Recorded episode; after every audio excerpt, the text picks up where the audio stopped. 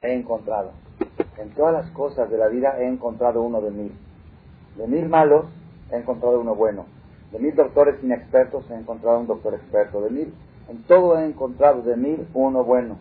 De Isha de Jolele lo Pero una mujer buena entre mil no he encontrado. Así dijo el rey Salomón. Así literalmente.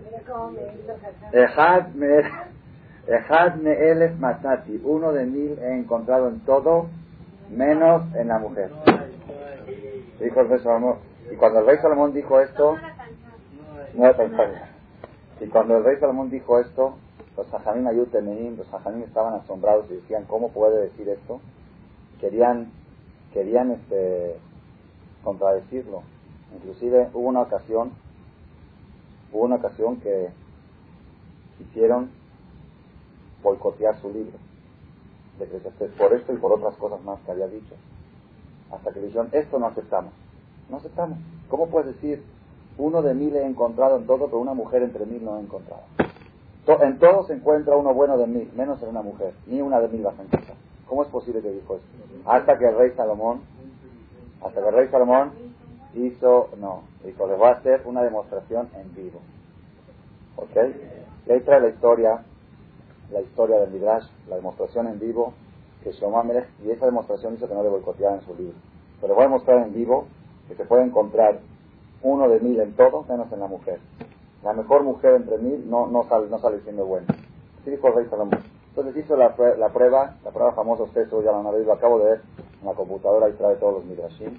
Dice, Maaser de Shlomo Amelech sucedió con el rey Salomón. La historia famosa que él le dijo a los ajamín, búsquenme búsquenme al mejor hombre de la ciudad, a la mejor, a la mejor pareja, la que mejor se llevan, que se adoran, que se quieren, que, cada quien se muere, se desvive por el otro, el mejor matrimonio que hay en, la, en, toda la ciudad, en todo Jerusalén. Entonces le dijeron, buscaron, buscaron, hicieron una encuesta, ¿no? fulano. Todo el mundo decía, esa es la pareja idea. Ok, mandaron a llamar a Shlomo Amelech al hombre. Y le dijo, este, en secreto, me he enterado que tú eres un hombre muy inteligente, muy capaz, que ves muy bien. Y he decidido hacerte virrey, segundo de rey, el ministro más importante de todos los ministros. Para eso, te tienes que casar con mi hija, para casarte con mi hija, no puedes tener esposa, porque no, no, no, permitían casarse con los esposas, más al rey, pero aún no podía. Entonces dijo, bueno, ¿qué hago? Tengo mi esposa. Yo, si tú aceptas, pero en querido, en secreto, sin que nadie sepa, agarra una espada en la noche, en secreto, corta de la cabeza a tu mujer. Y al otro día te casas con mi hija, hacemos la boda, y vas a ser el virrey, vas a ser el segundo, el rey va a ser millonario, rico, poderoso, va a ser mi segundo, mi sucesor. Así le dijo el, yerno de Shlomo, va a ser el sucesor del rey Salomón. Ok, este señor le, le pareció la propuesta, dijo la verdad, la verdad es que está Está atractiva, está atractiva la propuesta. por la mitad, ok.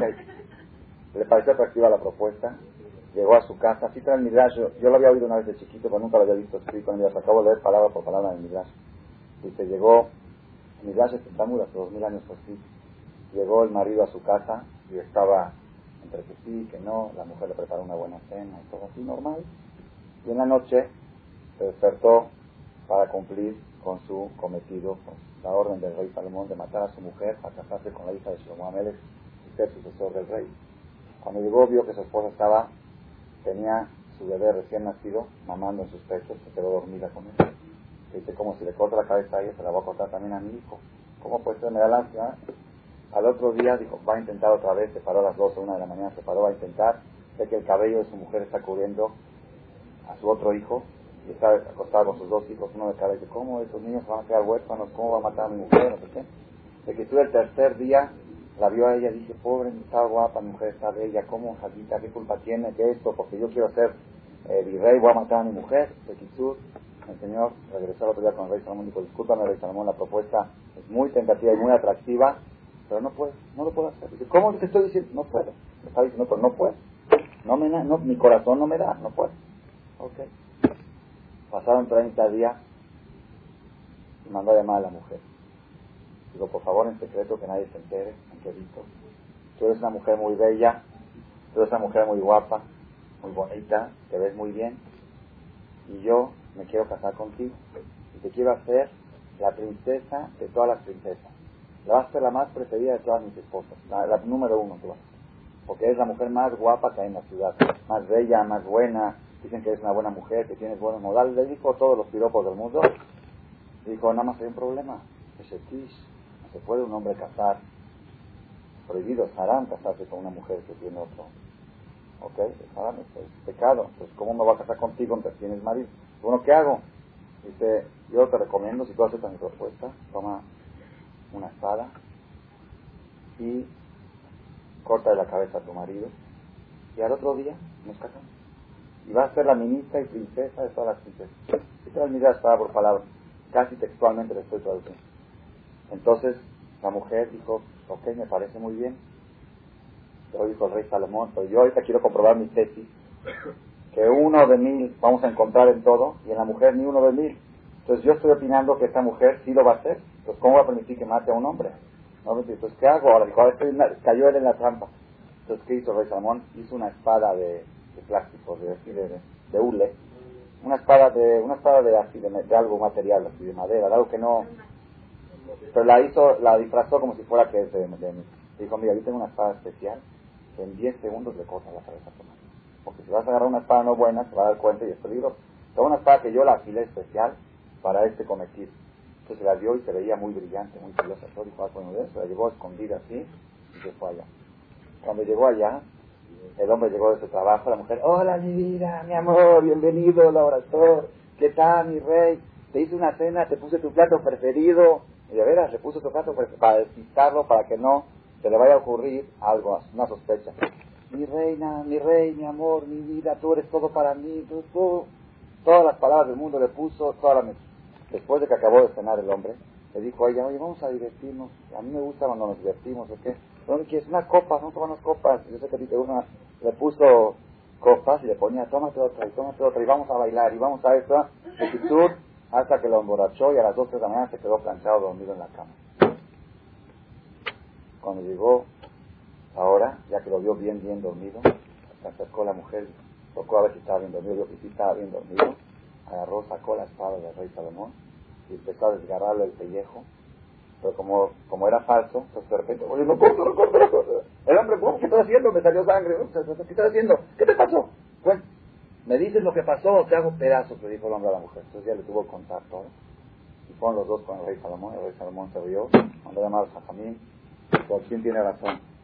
Dije que uno entre mil en todas las cosas vas a encontrar uno bueno de mil malos. Y en la mujer, ni una buena entre mil malas no vas a encontrar. Quizá entre diez mil sí, pero entre mil no. En todas las profesiones vas a encontrar una de mil, pero así dijo el rey Salomón, en Rahmanut en Ashim, no hay misericordia en las mujeres. Yo digo lo que dice el rey Salomón y lo que dice el Midrash, ¿ok? Rabotai, este tema, este tema no es el tema de la conferencia de hoy. No es el tema de la plática de hoy porque esto tiene mucho más, esto tiene mucho más profundidad, tiene mucho más profundidad. ¿Qué quiso enseñar con esto Shlomo? ¿Qué nos quiso decir? Más profundidad. Pero yo lo que quiero llegar es a otra cosa, que prácticamente la, la conferencia de hoy va a ser la segunda parte de la semana pasada. Porque la semana pasada mucha gente me han dicho que es un tema muy, muy importante que hemos abordado y ese tema le faltó completar, el tiempo no permitió. Vamos a completar el tema que iniciamos la semana pasada. ¿Quién se acuerda cuál era el tema? El, el cassette se llama ¿Te sientes seguro? Así se llama el cassette. ¿Okay? ¿Te sientes seguro sobre la seguridad y la inseguridad? Que la gente busca sentirse seguro en la vida. Ese fue el tema. Este tema lo vamos a completar, como hemos dicho, que los accidentes que suceden últimamente que nos enteramos que aquí se cayó un avión, aquí pasó esto, aquí hubo un asalto, aquí hubo un robo. La persona, dijimos en síntesis, que la persona trata, en otras palabras, trata de independizarse de Dios. No quiere sentirse dependiente de Dios constantemente. Quiere sentir una libertad. Todos sabemos que Dios es bueno y maneja el mundo, todo está bien. Él está en el cielo, que siga ahí, que maneja el mundo y todo, pero yo quiero tener mi techo, mi casa, mi, mi póliza, mi guarula, mi, mi protección acá, mi protección allá. Que estar protegido. Ayúdate que Dios te ayudará. Gente con eso se agarra y de esa manera dicen ayúdate que Dios te ayudará, pues olvidan de Dios. El chiste es, ok, que Dios si quiere ayudarme que me ayude, pero yo no quiero depender de él. Dijimos el ejemplo, ¿se acuerdan del sueldo de Jacob vino? Cuando el suegro le dijo, ¿cuál quieres que sea tu sueldo? ¿Cuál quieres que sea tu sueldo? El, suegro, el suegro le dijo, pon tú el sueldo, lo que tú digas te pago. Yo no quiero sueldo. Por todos los animales que nacen defectuosos son para mí. Y los que nacen normales son para ti. ¿Qué le contestó el suegro? Ojalá que tenga varios yernos tontos como tú. ¿Por qué? ¿Cuánto, qué porcentaje de animales defectuosos salen? Tres por mil. Tres por mil salen de animales defectuosos. Y está pidiendo eso de comisión. ¿Se imaginan ustedes una persona que diga, ¿sabes qué? Yo el día que llueve me pagas, el día que no hay smog me pagas, el día que... no puedo depender yo de la naturaleza. Yo necesito tener un sueldo fijo para tener tranquilidad y saber que puedo pagar la colegiatura y el pan y es... No hay sueldo fijo. Lo que Dios quiera mandar. Esa fue la mentalidad de Jacob. Nosotros, nosotros nadie, yo me incluyo, nadie de nosotros estaría dispuesto a trabajar en base a un pago que depende de Dios. Depende. Si a Dios, si hoy sale el día bonito, cobra. Si sale el día feo, no cobra. No, no puedo, no, no, no. Yo, a mí dime algo fijo, que después comisión extra es otra cosa. Si me quieres dar comisión extra, pero sueldo fijo, yo tengo que tener algo fijo. Dijimos que el Talmud, ustedes saben que hoy en día estamos en una situación, una situación que si la mujer no tiene en la alacena comida para tres meses, es que tengo la casa vacía, vacía, no tengo nada. Y en 40 años el pueblo judío estuvo en el desierto y se iban a dormir tiene una migaja de pan en la casa. Oye, ¿qué van, a, desayunar mañana? Pues a ver, pues dicen que va a caer el mar.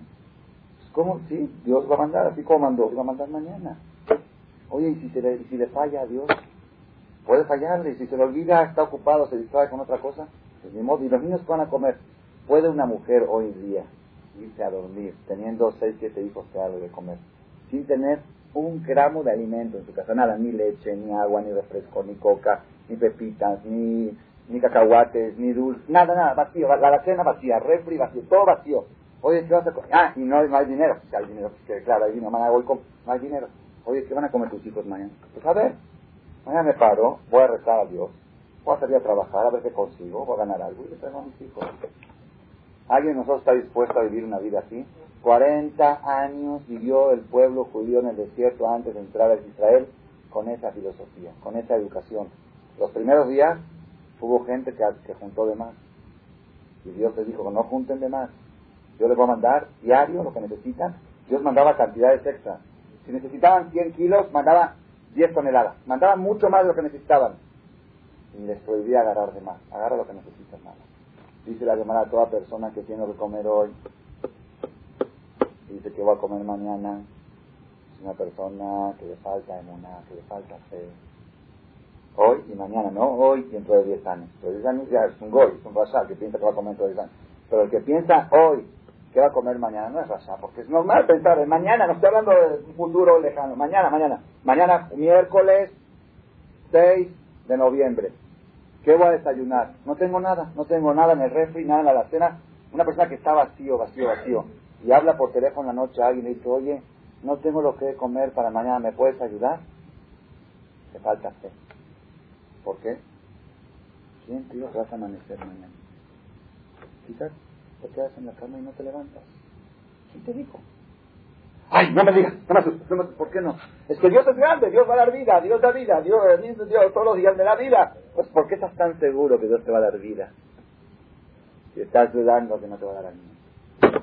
Si es el mismo que da las dos. Pero así es, hay gente que se preocupa a los 70, 80 años, un jajam dijo, ¿qué pasa ahí? ¿Para qué juntas para esas Quizá no llegues. Ay, no me dé maldición, no estoy maldiciendo. Te estoy preguntando, ¿quién te está asegurando? Es que yo tengo mucha fe, mucha fe. Yo soy muy, creo mucho en Dios, que Él me va a dar al name stream, al mío stream. Mío stream, te va a dar mío stream millón de, dólares para poder vivir bien stream sana. ¿Por qué estás tan seguro de una y dudas de la otra? La persona se siente seguro de la vida y duda del alimento. Entonces, vuelvo a repetir. El ser humano busca sentirse seguro. Y eso es exactamente lo que Dios no quiere que el ser humano sienta. En el momento en que el ser humano se siente seguro, se siente protegido, es una especie de que te quiere escapar de Dios. ¿qué hace Dios? Ah, tú te quieres sentir seguro sin mí. Vamos a ver que te protejan. ¿Quién te va a proteger? ¿La policía? Todos ya sabemos que hoy en día la policía misma son los... Estás más desprotegido con un poli al lado que cuando no está. ¿Verdad o no? Entonces, donde la persona más te quiere proteger, ahí es donde cae. Y eso dijimos que en la, historia de la vida, cada quien puede buscar ejemplos, como en cosas que uno confiaba. Esto es lo que me va a proteger, eso mismo lo hundió. Donde uno se sentía confiado, este fulano, con este socio la voy a hacer, con este, dijimos una vez hasta, esta mujer me va a hacer feliz, este hombre me va a hacer feliz. No, Dios no va a ser feliz a través de ella. Dios no va a ser feliz a través de él. Esa es la diferencia. Sí, Dios, hay que casarse, pero él no me va a hacer feliz. Mi felicidad está en mano de Dios. Dios a través de mi marido me va a hacer feliz. De esa manera, entonces sí, el hombre le hace feliz a la mujer. Pero cuando la mujer está enseguecida, enamoradísima, dice, este es el hombre de mi vida, este hombre, con él voy a hacerla, con él. Al final sale que ese hombre le hundió, ese hombre la angustió, ese hombre la deprimió, ese hombre la deshizo. Entonces esas cosas están comprobadas en todo, en negocios, en salud, en doctores, en todo. Entonces ese es el tema que hablamos la semana pasada, estoy haciendo un síntesis, y ahora, esta semana vamos a desarrollarlo de un enfoque en otro enfoque.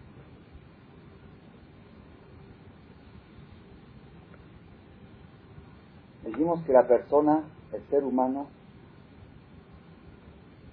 para poder tener la protección divina, para poder tener el resguardo, para que Dios proteja a la persona, necesita, ¿qué necesita el hombre para que Dios lo proteja? Sentirse dependiente de él. Cuando el hombre siente que depende de Boreolán, Boreolán lo protege. Cuando el hombre quiere depender menos de él y dice yo, gracias a Dios tengo dólares, yo tengo esto, yo tengo... Entonces Dios, así dice Jehová Talebot, Dios abandona a la persona en manos de las cosas que él confió en ella. Tú confiaste en fulano, que fulano te proteja. Tú confiaste en esto, a ver que esto te haga. A ver, este es el que te va a proteger, que te proteja el dólar, a ver el dólar, el peso, el peso. Donde la persona deposita su confianza, Dios le demuestra que no puede confiar en eso. Todo la tecnología, la tecnología moderna, no era el orgullo de la humanidad, el orgullo de la humanidad. Con la tecnología que hay hoy en día, estamos del otro lado, del otro lado. Del otro lado, hay computadoras Hoy en día los aviones tienen, algunos aviones tienen computadoras que pueden despegar, volar y aterrizar sin piloto. Antes había computadoras que nada más pueden viajar sin piloto, pero el despegue y el aterrizaje, hoy en día los, eh, los nuevos últimos aviones, los últimos 10 años, pueden despegar, volar, ir a su destino y aterrizar exacto, con precisión, con mil. Dicen que es más seguro que el piloto de tan, tan seguro, tan bien programado que está, más seguro que el Y cada avión de esos nuevos les ponen tres computadoras de esas. ¿Por qué tres? Si les compone una, está la otra que lo protege. Si descompone la segunda, está la tercera que lo protege. Entonces ya es, un, poderío humano, la protección que nos dado la tecnología. Es impresionante. El avión de Aeroperú tenía las tres computadoras. Y en un instante, allá en el tablero, dijo el piloto, no veo nada en el tablero, nada. No sé si estoy yendo para arriba, para abajo, a la derecha, no sé. No sé para dónde estoy yendo. Pidió permiso para proceder y para regresar al aeropuerto y pidió que le manden un avión para dirigirlo. Un avión guía para dirigirlo. Era la una de la mañana y no estaba nublado, no se veía nada. Y el piloto trató de regresar, cruzó el aeropuerto y sí pasó por el aeropuerto, pero no lo vio. Y al final, ¿cómo, cómo fue que cayó el avión? El avión no cayó. No, el avión no cayó. El piloto viajó al mar. estaba, volando, no sabía si volaba para allá o para allá. voló para abajo y se metió dentro del mar a 280 kilómetros por hora. Así ya están los estudios. Ya, ya, ya rescataron los cadáveres de los. Pero si mañana, mañana lo entierran a la, al Yehudi de México, que es un Yehudi, un Brodman. Sí. gracias a Dios fue un milagro que rescataron a 300 metros de profundidad, rescataron el cuerpo con un robot. Ya lo habían detectado hace dos semanas y luego le mandaron un robot y rescataron varios, varios cuerpos. Ok, de todos modos, de todos modos, Rabotai, la persona, la persona confía en la tecnología. Ahora hay mucha gente que dijo, a partir de esos accidentes últimos que se han oído, yo ya no viajo avión, yo ya no viajo, Hay una señora, yo leí en, un artículo de una revista en Israel, de una señora que toda su vida no ha viajado en avión y toda su vida dice, le dice a la gente que no viajen, no viajen, ¿cómo pones en peligro tu vida? Si saben, pues cuando pasó el accidente de TWA en julio, el, vuelo que iba a París, y murieron muchos israelíes que viajaban a Tel Aviv y a París, pues esta señora le habló por teléfono a todos sus familiares. Les dije, sigan viajando, viajen en avión, sigan viajando en avión, así burlándose de ellos, a todos sus familiares. ¿Ya vieron las consecuencias? Hace 15 días. ¿No? Hace 15 días cayó un avión de Ecuador, lleno de combustible. Y murieron 40 personas acostados en su cama, en su casa. Ahora el de recién de San Pablo Río, el jueves pasado, 95 pasajeros y 35 habitantes. ¿Qué quiere decir? ¿Por qué suceden estas cosas? Todas son cosas de Borolán, pero para nosotros, para nosotros el mensaje, como hemos dicho una vez, todo lo que sucede en el mundo hay que tomar mensaje. ¿Cuál es el mensaje de todas estas cosas que están pasando últimamente? ¿Saben cuál es el mensaje? No hay escapatoria de Dios. Todas las protecciones del mundo que hagas, estás en manos de Borolán. Si Dios te va a proteger, estás protegido. Y si no tienes la protección divina, donde estés, donde te quieras escapar, hay una historia muy famosa que trae el Talmud. El Talmud dice que el rey Salomón, Shlomo Amelech, muy inteligente, una vez le vino el ángel, Malach Amavet, el ángel de la muerte, y se enteró, no sé si por medio del ángel de la muerte o por medio, no, perdón, no, por, medio de plática de animales, él, sabía el lenguaje, se enteró que fulano de tal va a morir el día de hoy. Fulano, fulano y Mengano les toca morir el día de hoy, gente joven. Entonces el rey Salomón le dio lástima, pobrecitos, tan jóvenes, tienen, esposas, hijos, van a quedar eh, huérfanos y va a quedar viuda la mujer. Dijo, y si Dios me dio esta sabiduría, pues la voy a aprovechar. Mandó a llamar a estas dos personas, le dijo, por orden del rey, se van a ir a vivir a Luz. Luz es una ciudad, que dice el Talmud, que no entra al Malajamar. El ángel de la muerte no tiene acceso a la ciudad de Luz. No muere la gente. Hay una ciudad que se llama Luz. La llamada dice la señal, se entra a través de un árbol, hay una puertita en un árbol, de ese árbol se mete a una cueva y esa cueva se entra a la ciudad. En esa ciudad no reina el ángel de la muerte, no tiene fuerza, no tiene fuerza de entrar. Entonces el rey Salomón mandó a estas personas, dijo, miren, ustedes van a ir a tal lugar, les marcó con un mapa exactamente lo cual es el árbol, abran la puerta, métanse ahí, métanse a la cueva por la derecha, por la izquierda, y se meten a la ciudad de Luz. Hoy mismo se van. Les mandó, les mandó un carruaje para que los lleven rápido, caballos, no va a salvarles la vida a estas personas. Llegaron allá, en la puerta del árbol, cuando estaban abriendo la puerta del árbol, ahí cayeron, fulminados. Entonces vino el ángel de la muerte el otro día con el rey y dijo, muchas gracias. Dice, ¿por qué? Dice, es que Dios dijo que yo tengo que matar a estas dos personas, las puedo matar solamente en la puerta de luz. Y yo no sabía cómo los voy a hacer llevar hasta allá. ¿Cómo voy a hacer llegar a dos personas? Dios me destinó que tengo que quitarles la vida, pero solamente se las puedo quitar en tal lugar. Y no tenía yo manera de llevarlos hasta allá, gracias por haberlos mandado al lugar donde estaba destinado que yo los mate. ¿Qué quiere decir? Hay escapatoria. No hay escapatoria. La persona busca irse para allá, ir para acá. No hay, la idea es Hadonish. Había un rap que se llamaba Hadonish muy grande, hace 50 años. Nada les voy a contar quién era Hadonish. Lo que yo les voy a contar ahorita lo oí hace 20 años en la Yeshiva, me llegué a Israel. Lo leí en libros que cuentan la historia del Jajam este que falleció, fue, es contemporáneo, falleció como hace 40 50 años. Y cuando llegué a México, hace unos pocos años, me lo confirmó un doctor que vive aquí en México, que él estuvo tres años ejerciendo de doctor en Israel, que el doctor mismo, el protagonista de este relato que les voy a contar, se lo platico, dijo, yo soy el protagonista. ¿Cuál, cuál es la historia? Hace como 40 años, o 50, hace, hace muchos años, iban a hacer en Israel la primera cirugía de cerebro abierto. La primera de la historia de la medicina de Israel, en Israel, van a hacer una cirugía de cerebro abierto. Es una, cirugía muy complicada. El doctor este era un doctor creyente, que tenía fe, no era muy religioso, tenía fe, y estaba muy preocupado porque si le salía bien la cirugía, pues su fama se iba para arriba. Si le salía mal, pues quizás su carrera estaba en juego. Entonces él, como siendo creyente, fue a pedirle una veraja a Hadonish, Rabbi Abraham y Shayahu Kareli, se llamaba, le llamaban Hadonish por su libro. Fue a pedirlo yo, que era un rabino más grande de esta generación, hace como, hace como 40, 50 años, fue a pedirle veraja. Cuando fue a pedirle la veraja, le dijo, yo no te voy a dar veraja. yo te voy a decir cómo hacer la cirugía. Agarró una hoja, así cuenta el doctor, le digo que me lo comprobó, el que quiere saber cuál es el doctor aquí de México que me lo contó, lo contó el mismo doctor protagonista el que hizo la cirugía.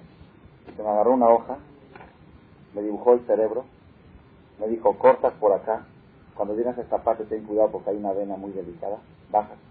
Luego le subes, cuando abras vas a encontrar esto, en primer lugar a ver esto, en segundo esto, en tercero esto, esto no toques, ten mucho cuidado, esto haz de aquí, esto haz de allá, y que tengas mucho éxito. Se llevó el mapa, dijo, si sigues estas instrucciones te garantizo el éxito.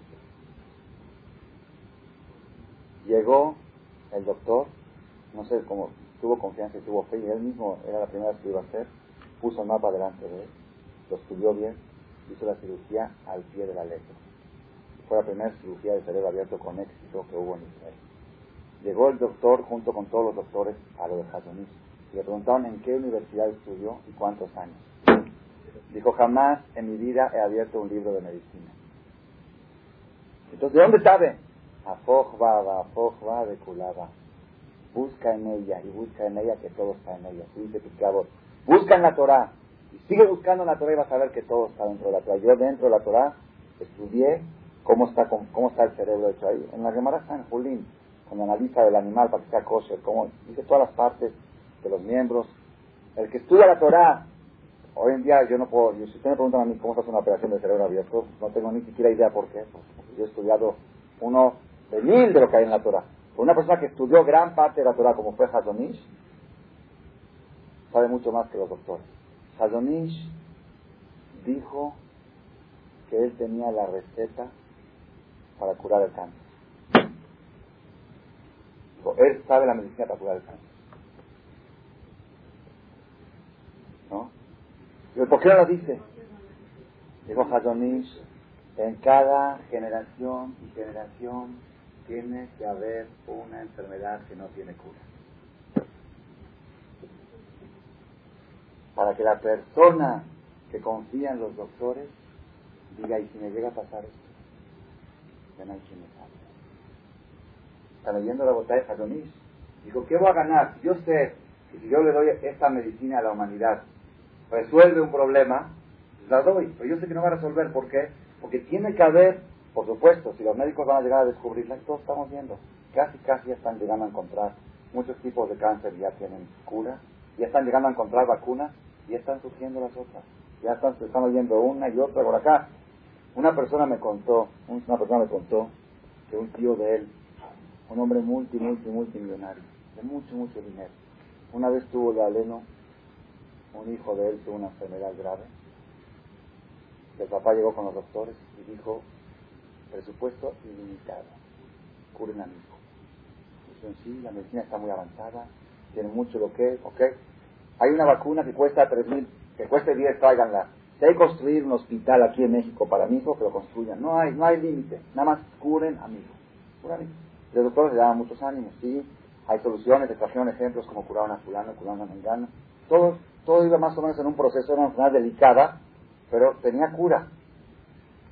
Un día llegaron los doctores y dijeron al papá, me contó este, esta persona, dice, fue el peor día, el peor día de la vida, fue peor que el día del fallecimiento de su hijo, peor. El día que los doctores le dijeron, la medicina ya no puede hacer nada. Levantamos la mano, solo Dios puede salvar Se necesita de un milagro. En ese momento el Señor se desbarató. ¿Por qué se desbarató? Toda su vida él creía en el poder del dinero. Toda su vida acumuló riquezas. ¿Para qué la acumuló? No para comer, para comer ya tiene, para él, sus hijos, sus nietos, sus bisnietos. Entonces, ¿para qué acumula? Dinero es poder. Cuando tienes dinero estás protegido, estás resguardado, tienes, puedes pagar gastos médicos, puedes, puedes hacer con dinero, puedes mover mundos. Pero no puedes conservar la vida de tu lo deshizo, lo deshizo. Me contó esta persona y dice, fue peor que el día de la muerte. Entonces, ¿qué quiere decir? Otra vez volvemos al tema. La dependencia, no hay escapatoria de verdad. Tiene que haber en todas las, la persona tiene que tener un rincón que diga, si Borolam no me protege, no hay protección en el mundo que vaya. Y cuando la persona llega a esa conclusión, Dios está con él cada segundo y segundo. Y cuando la persona trata de escaparse de esa conclusión, que no, ya hay esto, ya hay el otro, protección, análisis, y medicina preventiva, miles, miles, miles de cosas, ya va a surgir una nueva, que no tenga. Hace 50 años era tuberculosis. Vino el cáncer, viene el SIDA,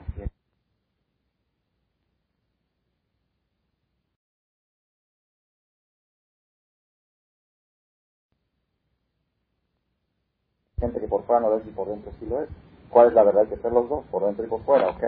Esta persona, un señor bien religioso, así, me pone tefilín todos los días, reza todos los días, todo, todo bien, un señor de dinero, no, no muy rico, bien, normal así, vive en Austria, en Viena. El señor casó a sus dos hijas en Israel, con israelín, en Israel. Sus dos hijas son, esos dos yernos son jajamín, así que se están preparando para llegar futuros jajamín, de Abrejim, lo que se llama de Colel, estudian en Colel, y van a ser futuros jajamín. El señor casó es decir, los casó en Viena porque se casan en lugar de la novia. Vinieron la familia del novio a, Austria, se casaron ahí, se fueron a vivir a Israel. La segunda hija igual. Papá, me voy a aliviar. ¿Vienes para el tour? ¿Vienes para hacer sandá? Yo a Israel no voy. Porque hay terrorismo. Tengo miedo de las bombas. Cada vez se oyen cosas. No, yo a Israel no voy. Papá, pero es tu nieto. Tú, tú. Si quieres, ven tú. No, yo estoy gorda. ¿Cómo voy a ir? Bueno, ok, ni modo. Por teléfono me mandas la película, el video del Viene el otro hijo, el segundo hijo, papá, viene el, corte de pelo, el jala, que a los tres años hacen fiesta, lo llevan a Mirón, papá, ven al jala que de mi hijo, ven a ver lo que es bonito, mándame fotos, mándame películas, y ahí está el Papá, ven al bar mitzvah. Nada, nada. Les pago el boleto a ustedes, vengan ustedes con toda la familia, les hago banquetes, hago todo aquí en Austria. Yo a Israel no voy, tengo miedo del terrorismo. aquí se oyen cosas muy feas, hay árabes que están con cuchillos esperando para clavárselo a alguien. Yo tengo miedo, tengo miedo, yo, yo me quiero cuidar. Yo a Israel no voy. Así dice, era algo exagerado. 10, 15 años no pisó Israel, no vio a sus nietos, no vio, decir, los vio pero cuando venían a Austria, pero no fue a verlos. No, no asistió a fiestas, no, creo que hasta llegó la boda de una nieta y tampoco fue. Dijo, no, no puedo, yo no puedo, no puedo, no voy. De Kitsur, después de 20 años de esta filosofía, de esta, este señor que cuidaba, que cuidaba tanto, hubo un atentado terrorista en el Knis, en el templo de Viena, cuando salían del Knis en Shabbat, un atentado terrorista, no se acuerdan, hace unos años. Un atentado no fue muy grave, fue unos palestinos terroristas. Dentro de todo el atentado hubo una sola víctima. Una sola víctima. El Señor le tenía miedo al terrorismo y por eso me iba a Israel. Pues lo trajeron a Viena. No hay escapatoria No se puede uno escapar. Si le toca a uno algo, te va a tocar en Israel, te va a tocar en la tierra, en el aire, en el avión. Cuando fue aquí el temblor, cuando fue aquí el temblor, ¿se acuerdan del segundo temblor, el de viernes en la noche? No el del jueves. El del jueves, la gente siguió durmiendo en la cama. ¿Por qué? Pues aquí tiembla, todos sabemos que aquí tiembla. No es la primera vez que temblaba en México. Pero después de que se dieron los estragos, que se dieron los estragos que, sí, hizo ese temblor, cuando tembló el jueves estaba toda la gente en el Knis rezando, ¿se acuerdan? El viernes en la noche. Ese fue, yo, yo, estaba, ese fue pánico. Ese fue pánico. Yo me salí del Knis estaba llorando porque estaba pensando en mi esposa y mis hijos que estaban en la casa, llorando, con lágrimas, ¿no? Rezándole a Dios. Borolán, me imagina, se imagina uno lo peor, lo peor, lo aleno, lo aleno. No le deseo a nadie lo que se sintió ese viernes en la noche y el mes que siguió ese viernes en la noche. Ese fue, fueron días tremendos. Uno estaba parado y creía que estaba temblando. Y no temblaba, pues se siente uno que la, la persona, ¿por qué? ¿Saben por qué? La persona siente, ¿qué es lo más, qué es lo más seguro que hay en el mundo, ¿qué es lo más seguro? La tierra. La tierra es lo más seguro, la tierra. Estoy en el aire, estoy con miedo. Estoy en el barco, estoy con miedo. Estoy en la, tierra, ya, estoy en la tierra. Ah, ya. Por lo menos estoy pisando suelo. Pero cuando ya también eso es inseguro, no se vuelve loco. Dice, bueno, entonces, ¿qué hago? ¿A dónde voy? ¿A dónde me escapo? La, todo está inseguro, no hay a dónde ir.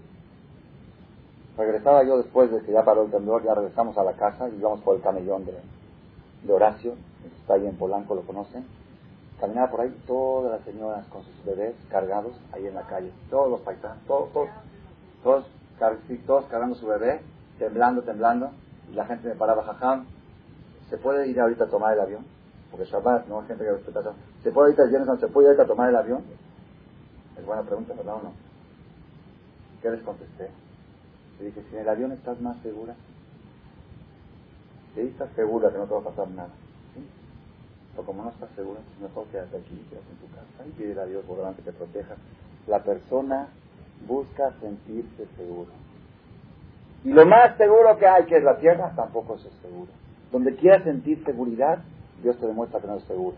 Ese es el mensaje de la, de la parte, vamos a decir, de la parte negativa. Rabosai, la Torah tiene relatos y relatos impresionantes, ejemplos, cómo la persona cuanto más se asegura de más seguro se siente. Les voy a dar un ejemplo muy cómico, gracioso, que lo aprendí este año. Yo estudio la Torah todos los años, cada año estudio la Torah, y a veces me asombro, ¿cómo puede ser que el año pasado lo estudié? No encontré esto, es un tesoro. Jacoba vino. Ustedes saben la historia de Jacoba vino, es famosa, tengo dos conferencias, se llama Experiencias de la y Lea. Jacoba vino, llegó a buscar novia a casa de Labán. ¿Quién era Labán? Labán era su tío, hermano de su mamá. Le dijo la mamá, vete a buscar una de las hijas de mi, de mi hermano, porque es la familia, conocidos. ¿eh? Jacob se fue cargado de dinero y llegó sin un quinto. ¿Sí saben por qué? Porque lo persiguió el hijo de Sá para matarlo y la única forma de salvarse fue darle todo. Le dio todo lo que tenía. Dijo, el muerto se considera, el pobre se considera como muerto, toma todo. Llegó sin nada, sin un quinto. Salió el suegro Labán, el futuro suegro, el tío, salió a recibir a su sobrino, iba a ser su futuro yerno. Y dijo Labán así, sí, sí, mi cuñado Ishak, cuando vino a buscar a mi hermana Rivka, vino cargado con 10 camellos de oro y plata y un documento. todo esto seguro generó intereses durante después de 40, 50, 60 años. Imagínate cómo debe de llegar su hijo cargado a pedir a mis hijas. Imagínate, son fortunas incalculables. Cuando le dijeron que llegó Jacob, ¿saben qué es lo, qué es lo primero? No, ¿qué es lo primero que hizo? Quitó todas las abogadas de la que tenía en la casa. Él tenía ídolos en su casa. Sabía que los hijos de Abraham y Jacob no, no son idólatras, son monoteístas. Quitó todo, así le dijo a Nojipi, Nitia, pásale. Yo quité todo lo que hay en la casa, todo, todo, la televisión, todo quité, con tal de que vengas, todo. Sí, ya puedes entrar a la casa, quité las figuras, quité todo, nada más entra a la casa.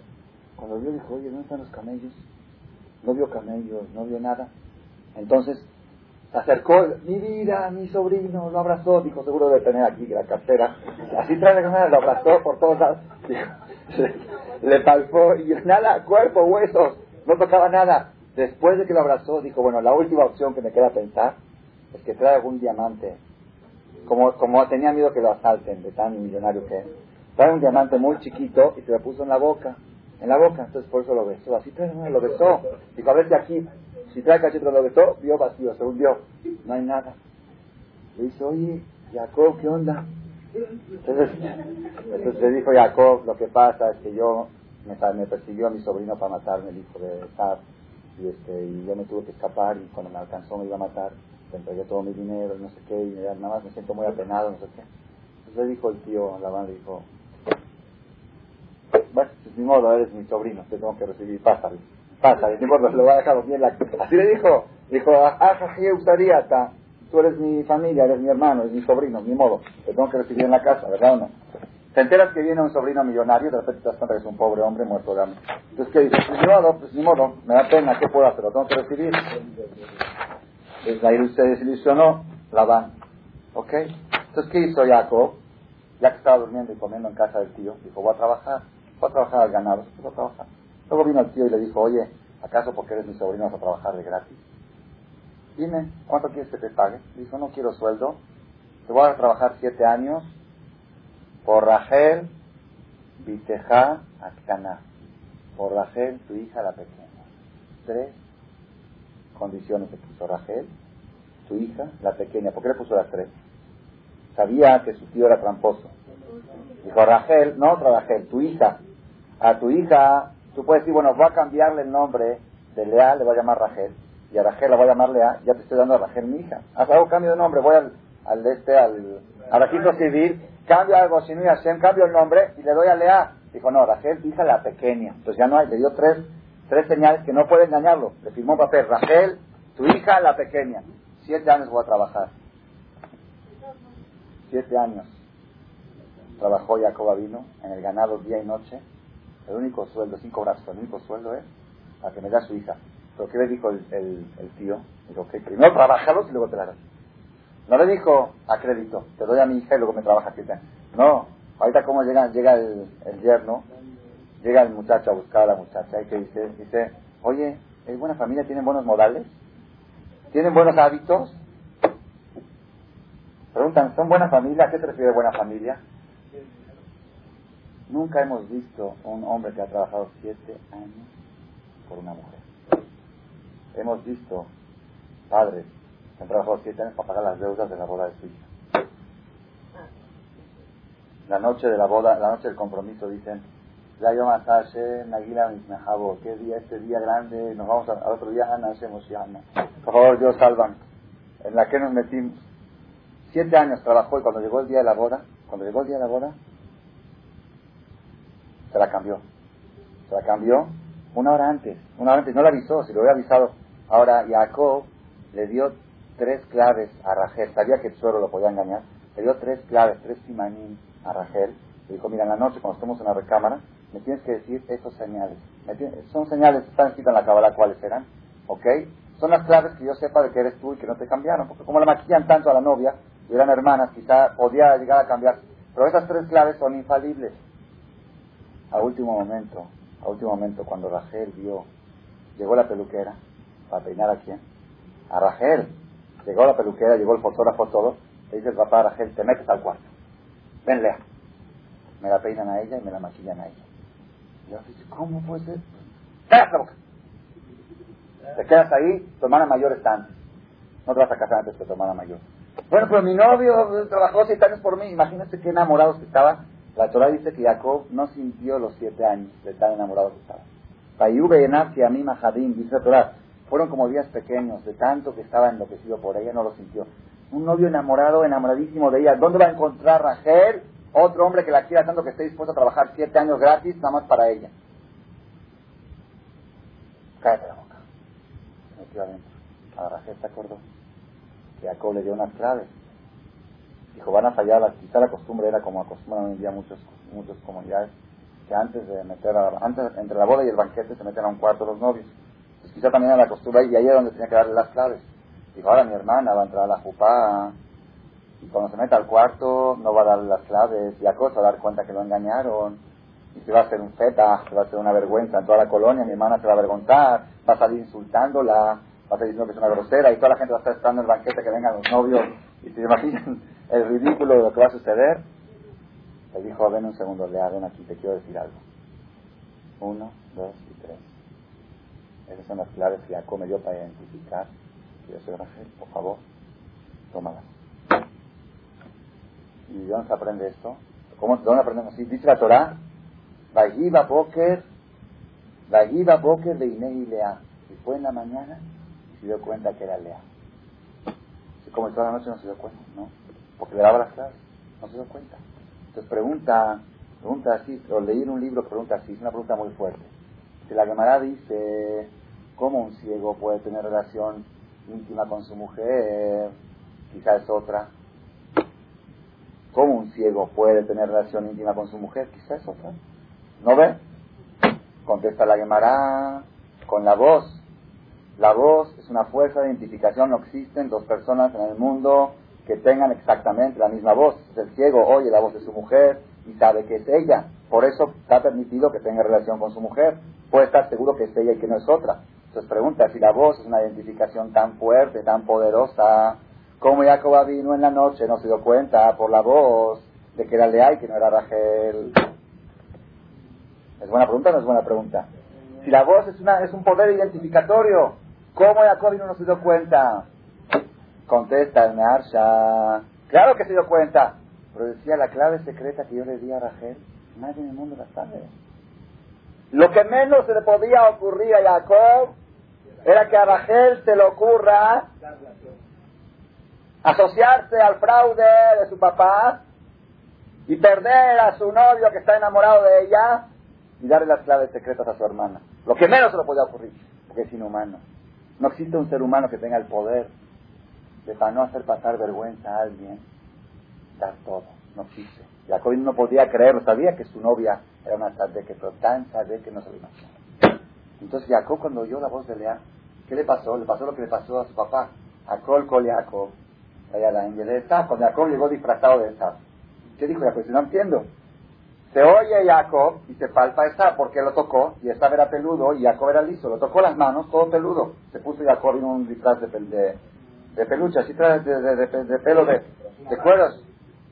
Y así fue, dice la Gemara, que dice el Midrash, que cuando Jacob amaneció en la mañana y se dio cuenta que era Lea, le dijo, Ramait, Ramait, tramposa hija de tramposo.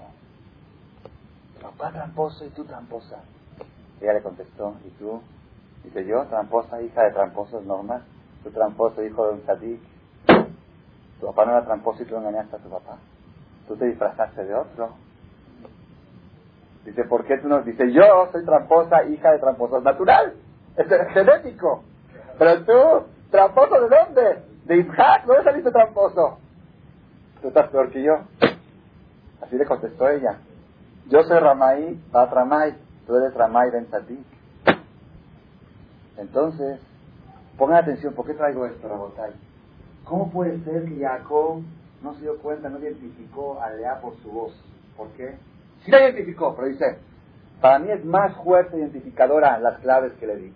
Quizá con la boda cantó mucho y se quedó ronca y, la voz sale parecida a la de Lea. Algo así, pero las claves secretas que yo le di es más identificación que su voz. Eso la confundió Jacob y hasta la mañana se dio cuenta, que en realidad toda la noche no se dio cuenta. Entonces, ¿qué pasó? Pongan atención. Así, eso me leí en un libro este año. Un libro muy, muy fuerte que explica al Midrash. ¿Cómo puede ser que Jacob no identificó a Jacob? Ahora yo me puse a analizar, dije así. Si Jacob no le hubiera dado las claves a Rachel, ¿qué hubiera sucedido? Luego, luego se da cuenta. Oye, esta es la voz de Lea, esta no es Rachel.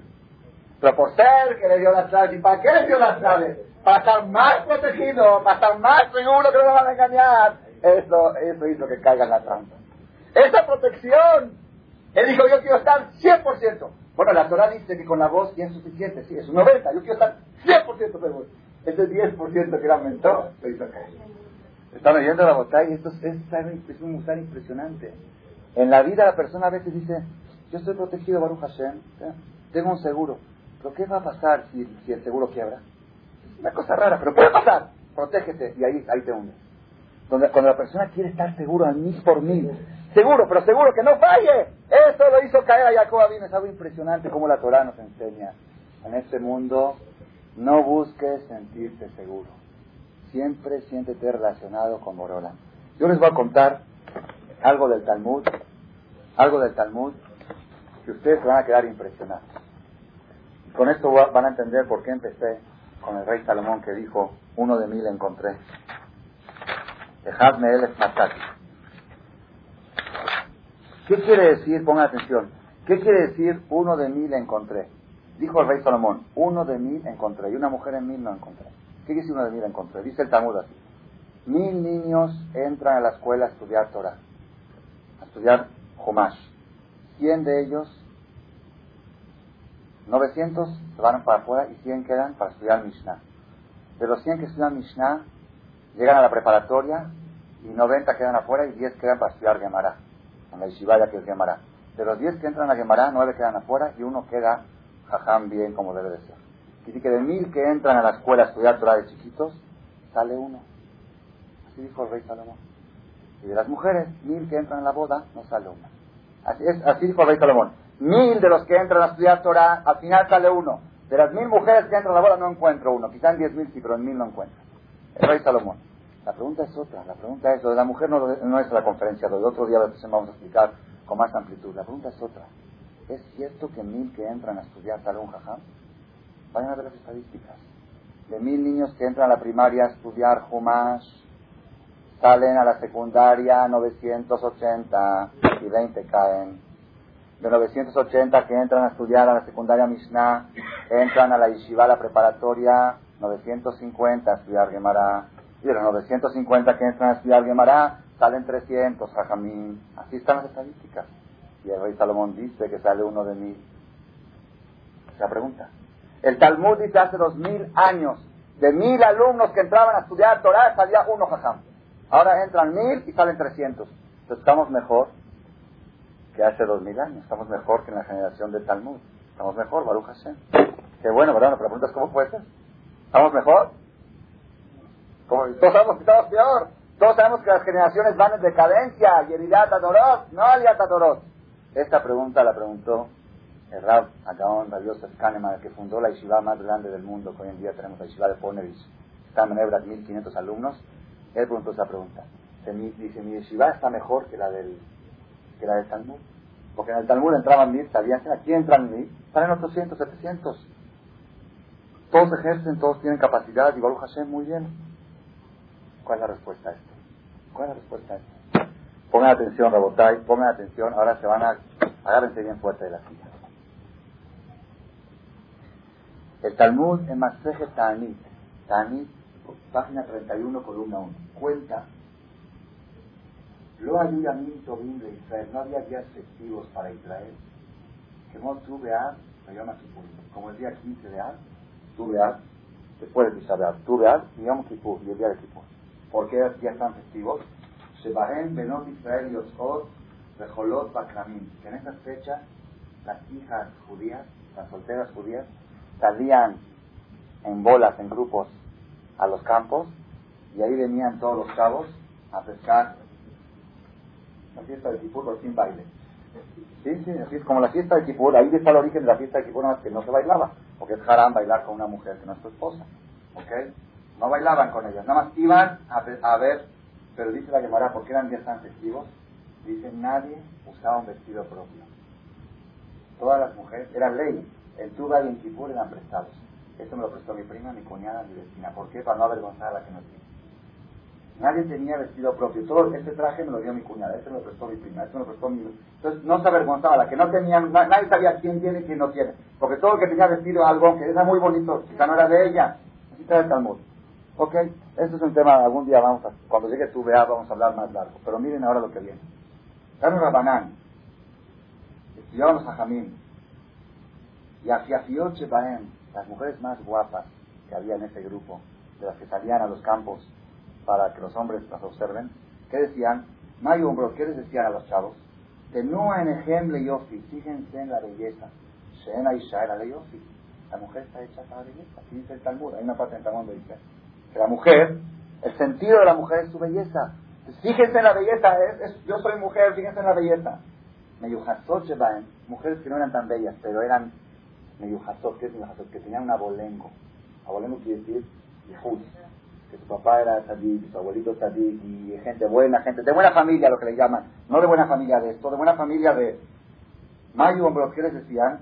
No en ejemplo la mishpaha, fíjense en la familia. Shena Isha era Lebaní, la mujer es para traer hijos. Los hijos salen como los abuelitos. Entonces, fíjense en el abolengo, es lo más importante. La belleza va y viene, pero los genes se heredan. Entonces, fíjense, ok. Y así, las, las hijas de los, de los millonarios decían, fíjense en el dinero, porque cuando tienen dinero van a ser felices. Así cada una decía algo. Mejuaroche Bahen, las más feas de ellas, eran feas, sin familia y sin dinero. Feas de belleza, familia sencilla, familia baja, de la sociedad más baja y sin dinero. ¿Qué decían? Mario Brot, Kehu Mikhahem Leshem Shamay. Cásense sin interés creado. No es por la misma de casarse. Es la misma de casarse. Kehu Mikhahem. Hagan su operación, cásense con nosotras. Leshem Shamay. ¿Saben qué es Leshem Shamay? ¿Qué es Leshem Shamay? Cuando una persona hace algo sin interés, nada más porque Dios dijo, eso es Leshem Shamay, sin intereses creados. Cásense con nosotras ni por la belleza, ni por el dinero, y ni por el abolengo, nada más por la misma de casarse o Bilbao, con la condición se te uno que nos adornen con joyas de oro. Está el Talmud. O Bilbao, con la condición, ponen condiciones, se te uno Entonces preguntó el Rab Galinsky, Galinsky, un raro que viene aquí a México, uno chaparrito mayor. Yo no entiendo. Las guapas no piden nada. Nada más, fíjense en mi belleza. La que tiene abolengo no pide nada, fíjense en la familia. Estas que están feas, sin abolengo y sin dinero, dice, cásate, no por interés, es el pero con condición. Que nos adornes de joyas. ¿Cómo es posible? ¿Cómo es posible que estas ponen condiciones y las otras no ponen condiciones? Rabotay, pónganse a pensar. Esto, esta Gemara yo la estudié muchos años, nunca me había dado cuenta. Miren qué filosofía, cómo esto cierra el broche de oro de toda la plática que hemos dado. Dice así, dice la mujer bella, la mujer guapa, desde chiquita, su papá le está diciendo, eres tan bella que va a haber cola para casarse contigo, va a haber cola de muchachos de 100 metros, yo me voy a dar el lujo de escoger tu novio. Así dice papá. Tú no te preocupes, tu belleza va a estar todos los cabos encima de ti. Y ella se lo cree, se lo cree. Cuando llegan 15 y 6 años, nadie la pena. 18 me da pena. El papá dice, ¿qué pasa? Yo sé, no, porque no llega nadie toca la puerta. Y el que llega, no sirve. ¿eh?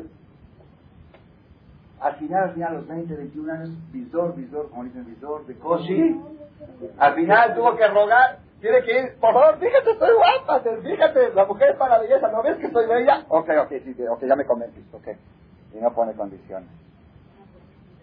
La otra que tiene abolengo, la otra que no es tan guapa, pero tiene abolengo, ¿qué es abolengo? Abuelito Hassan, bisabuelo Hassan, todo familia abolengo. Le dice, papá, ¿tú sabes qué familia eres? Tu abuelito era esto y tu bisabuela era el otro, y Moshe Todo, hasta allá le llega. Todo el mundo va a estar atrás de ti. Estas familias están buscadas, son exclusivas, contadas con los dedos de una mano en todo el mundo. No hay familia como la nuestra. ¿Sabes cómo van a estar todos atrás de ti? Llegan los 15 años y nadie la puerta. 16, 17, 18. ¿Qué pasa? Pues, no sé, está raro, está raro. a los 20 años tiene que salir ella a buscar novio. Dice, fíjate, yo soy una familia, fíjate la familia, fíjate, tiene que rogar al hombre que se fije en la familia. Ya, ok, ok, bueno, está bien, ya, la vanidad de la mujer, ok. Si tienes razón, eres buena familia, te voy a hacer el favor de casarme contigo. Y así pasa con las millonarias. Las hijas de ricos, ¿qué le dicen los papás todo el tiempo? Uy, yo, cuando te case a ti, todos los billetes que tengo van a estar todos atrás de ti. Estas cosas están comprobadas. Fíjense en la historia, búsquenlo y lo van a encontrar en la vida real. Todo el mundo va a estar atrás de ti, nada más sabiendo lo que espera de dote y lo que espera de millones. Todo el mundo va a estar atrás de ti. Llega el tiempo, 16, 17. Yo me, me, contó un grupo que fue un grupo de, muchachos y muchachas para. Se van a Cuernavaca a fin de semana para, para tratar de hacerlo de tu ¿no? Más o menos. Y me contó, me dice un muchacho, dice, hay una hija de un multi, multimillonario, nada más rogaba que la pelen. Rogaba que la miren, nadie la miraba, todos se van para allá, no la volteaban a ver. Rogaba, vengan, yo, yo soy fulano. No, nadie la pela. Al final oye, mi papá tiene mucho dinero. Oye, te van a dar una buena... Ok, ya me convenciste, me caso contigo. Ya saben lo que pasa con los que se casan por dinero. ¿Ok? ¿Qué pasa con la mujer fea? De baja familia y sin dinero. Desde chiquita el papá está llorando. Hija mía, ¿quién se va a querer casar contigo? ¿Quién te va a ver, por favor? Reza la moralá, reza a Dios, por favor desde los tres años ya que salir de por favor Dios, mándame un buen ¿por qué? Sin dinero, sin familia y sin belleza, ¿qué puedes esperar? Nada. Dios, solamente un milagro, un milagro para casar a mi hija. Pongan atención, Rabotay. Dice la mujer, si de todos modos es un milagro, pues que venga con dinero también, con la condición que me coronen de joyas. Si de todos modos es natural. De todos modos, Dios está mandando al hombre, pues que me lo mande con dinero. ¿Están oyendo? Ponen condición. Le dicen, oye, cásate conmigo, Leshen Shamay. No por belleza, y no por dinero, ni por familia. Con una condición, que me pongas joyas. Oye, tú que si de todos modos Dios me está casando, no tú. Entonces Dios me casa, yo le pedí marido con dinero. Yo ya que le pedí, le pedí con todo. Están viendo la montaña. Es algo pele. Cuando una persona, cuanto más seguro se siente, al final acaba de diabat, de, panzazo casa a sus hijas. Y cuando la persona está todo el día desde que nació su hija rezando a Borán, por favor, Bololam, que le venga un buen muchacho a mi hija, por favor, desde chiquita, desde bebé, de recién nacida. Pues ya que, ya que Dios manda, pues que mande con todo, con dinero, con, todo.